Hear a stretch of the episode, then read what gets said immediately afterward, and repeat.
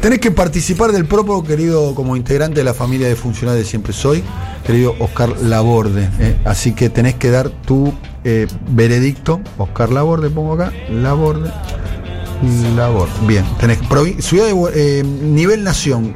¿Cuál es tu propio? 52, 52, 33, 33. Provincia de Buenos Aires, 55, 32, 32. Y Ciudad de Buenos Aires, 49, 34. 49, 34. Mm, está muy bien. Bueno, vamos a ver el lunes a ver si acertó o cuánto, si estuvo cerca o no Oscar Laborde. Vamos a escuchar ahora a Cecilia Morel, les pido por favor. Eh, la primera dama eh, eh, chilena. Eh, Este audio lo vamos a recordar por eh, los tiempos de los tiempos. Se incorporó a la cultura ya. Ya está, Ya está. es- es- ya está la frase alienígena refiriéndose sí. A, su propia población y después el, el final, el final diciendo, bueno, vamos a tener que eh, compartir este, nuestros eh, privilegios. eh. Esto decía Cecilia Morel y damos paso a, a la actualización de lo que está sucediendo en Chile. Amiga, yo creo que lo más importante es tratar de nosotros mantener la cabeza fría, no seguir calentándonos porque lo que viene es muy, muy, muy grave. De adelantar el toque queda porque se supo que la, en la estrategia es romper toda la cadena de abastecimiento de alimentos, incluso algunas zonas del agua, las farmacias, intentaron quemar un hospital e intentaron tomarse el aeropuerto. O sea, estamos absolutamente sobrepasados, es como una invasión extranjera, alienígena, no sé cómo se dice, y no tenemos las herramientas para combatirla. Por favor, mantengamos nosotros la calma, llamemos a la gente buena voluntad, aprovechen de racionar, de racion, ¿cómo se dice? racionar la comida, no, y vamos a tener que disminuir nuestros privilegios y compartir con los demás. Vamos a tener que disminuir nuestros privilegios y compartir con los demás. Sacá del medio, Carlos Marx. No entendiste. No, ¿para, qué te, ¿Para qué te quemaste las pestañas toda tu vida? ¿no? Escribiendo no sé cuántos tomos, si se podía decir en menos de un tuit, ¿o no? En menos de un minuto la primera dama describe exactamente lo que pasa. Una élite, ella es una de las pertenecientes a las cinco familias más ricas de, de Chile, ve al pueblo que protesta como marciano, como alienígenas, y, y dice que va a haber que dar algo. ¿no? Porque efectivamente ese es el, nudo de la cuestión, no son los 30 pesos más los 800 que costaba el boleto, es muy caro el boleto en Santiago, solamente comparable con Moscú en Hong Kong, sino tiene que ver todo lo que había detrás. Y estalló esta, esta injusticia, ¿no? Digamos, en el 1% de la población tiene el 30% de los ingresos en Chile. Eh, efectivamente una desigualdad es brutal. Ahí, allí en Chile un intelectual puso la, esa frase de Belindia, digamos, donde hay una parte que vive en Bélgica y efectivamente a 40 cuadras de allí hay una situación, digamos, como la India, como en África, como en Ruanda. Eh, es brutal, ¿no? Eh, eso tiene que ver con este modelo, eh, milagro, eh, excepción, ejemplo. Acá se desnuda, efectivamente, eh, la jubilación es privada, que ni siquiera se cumple con el acuerdo inicial de la, de la Constitución del 80, donde esa jubilación tenía que tener el 70% del salario mínimo. Y aparece también en la jubilación, Daniel, una de las características. Los únicos que tienen una especial, un especial sistema de jubilación son las Fuerzas Armadas.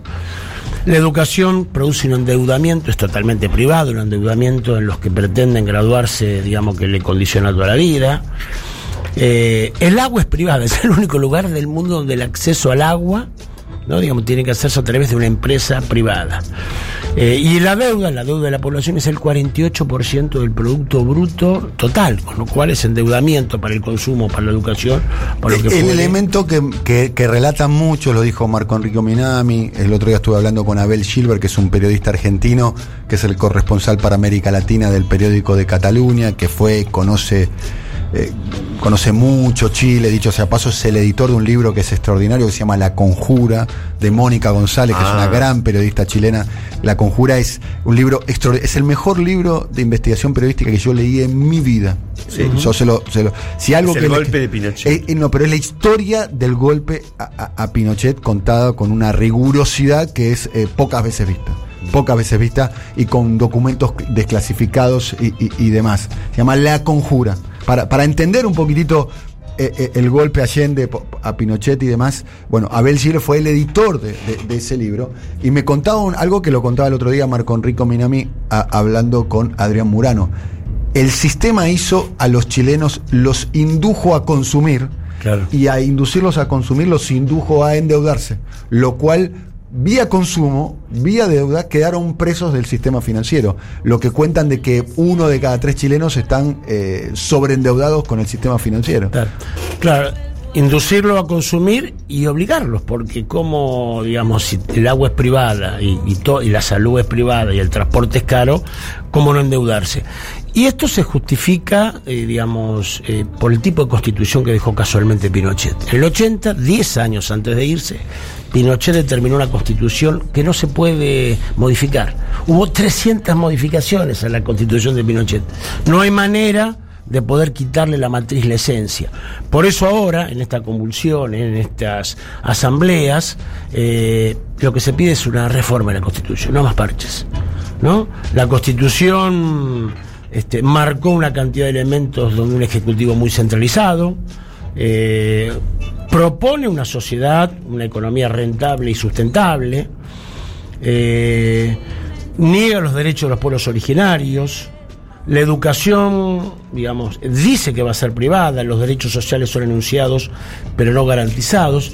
Entonces, no hay manera que, por más que pretenda, recordemos que ahí hubo presidencias desde que cayó eh, Pinochet, de la concertación. Patricio Elwin el, el primero, después se fueron sucediendo lo que era la concertación, que eran los dos principales partidos políticos democráticos, el Partido Demócrata Cristiano, hoy prácticamente desapareció, es. en su momento el Partido Demócrata Cristiano más importante del mundo, de hecho en el único lugar del mundo donde pudieran llegar a gobernar era casualmente en Chile, y después el Partido Socialista, el viejo partido de, de, de Allende corrido más a posiciones más socialdemócratas. Claro. Alwin, Frey, de la democracia cristiana, Lagos, Bachelet y ahí gana Piñera.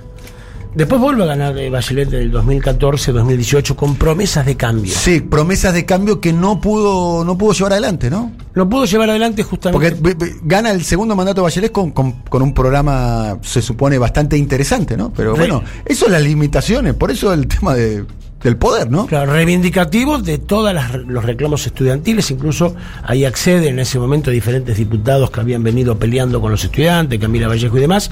Pero Nosotros sacamos a uno, a Giorgio Jackson, eh, esta semana, Sí. que es un diputado que emergió de las protestas del año 2011 eh, en contra de eh, Sebastián Piñera. claro. Y Oscar, eso Oscar, pero nadie patea el tablero, nadie patea el hormiguero en Chile, ¿no? no, eh, lo que hay es un cuestionamiento a todo el sistema político.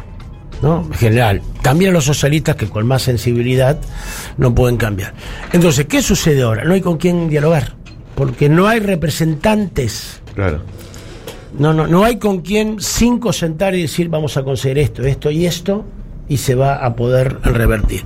Entonces, y eso se expresó en la última elección. Ahí hay el, el Frente Amplio, una nueva izquierda que aparece en América Latina, sacó el 20%. Pero luego llamó a votar en blanco entre Guillermo Guillier, que era socialista, y Piñera llamó a votar en blanco. Son lo mismo, dijo. Son lo mismo, son exactamente lo mismo y además... Tiene un partido comunista de los más importantes de la región, ¿no? Probablemente, el que- constituido como tal, Sí, el Partido sí, Comunista claro. Chileno. Con peso sindical, también la- Claro. la, baja sindicalización justifica... 10% de los trabajadores están sindicalizados. Es. Tiene la tasa de sindicalización eh, más baja de, de- de- de- Sí. de la región y tiene lo, lo que quieren replicar acá, que es a- a- atomizar el sistema eh, sindical, que es eh, los sindicatos por empresas. Claro, Claro. Cencosud es un líder en no sindicalizar trabajadores. Claro, entonces, ante esa situación, una desconfianza absoluta, eh, hubo 50% de abstención en la última elección. Pero en los jóvenes fue mucho mayor. Los jóvenes no iban a votar, incluso en una segunda vuelta donde se disputaba entre un dirigente del Partido Socialista y Piñera pensaban que efectivamente, como decía el profe, eran lo mismo. Esa decepción hace que... Grado de concentración mediática muy grande y, demás, ¿no? Bueno, el viejo tema acá, el tema que subyace de fondo es que la democracia, el sistema tal cual está concebido a la democracia, puede garantizar derechos políticos, pero no derechos sociales. Y que eh, al final de la película los modelos donde privilegia el rol del mercado, del dinero, de los bancos por sobre el rol de las mayorías y de los intereses de la mayoría, termina con represión. Claramente, vos fíjate que eh, al final de la película, cuando la gente reacciona, tuvieron que sacar este, los militares a la calle. Hoy están en toque queda, ¿eh? Siguen en toque de queda en, eh, eh, en Chile. El toque de queda es que a determinada hora vos no podés deambular por la vía pública porque te meten preso. Es así, ¿no? es, es, es, es, casi el, el, paso previo al estado de excepción y el paso previo a, a lo que es una, una, dictadura. Te pueden detener por caminar por la calle. Esto es lo que pasa hoy en Chile. Te detienen por caminar por la caminar por la calle después de determinada hora te pueden detener. Sí, la gente, digamos, muchas muchas veces desconoce toque de queda, sale valientemente a la calle, pelea. La consigna es eh, que haya una reforma de la Constitución. El neoliberalismo eh, no, no va a poder instalarse en América Latina. ¿No? Digamos, ya ha demostrado que por votos no va a llegar. Tiene que destituir a Dilma, tiene que meter preso a Lula, tiene que proscribir a Lugo, a Celaya. Y yo pienso, lo hemos visto en estas, en estos encuentros semanales, después del 11 de agosto, cuando Alberto gana, no es casual que se produzca en Ecuador, en Perú, en Chile, la posibilidad de que salga Lula, porque efectivamente, de la misma forma que Macri influyó con su victoria en la región, ahora también el evidente éxito de Alberto Fernández también... Hay que tener expectativa. Ahora me voy a poner en los diarios brasileños para ver cómo está. Ayer el placar estaba 3 a 2. 3 para que Lula no recupere su libertad y 2 para que recupere eh, eh, su libertad. Descontaron 3 a, uno. 3, 3 a 2 son 11 los votos, ya votaron 5 en, en Brasil. Se vive así, eh, minuto increíble. a minuto como si fuera un partido de fútbol. Gracias, Oscar.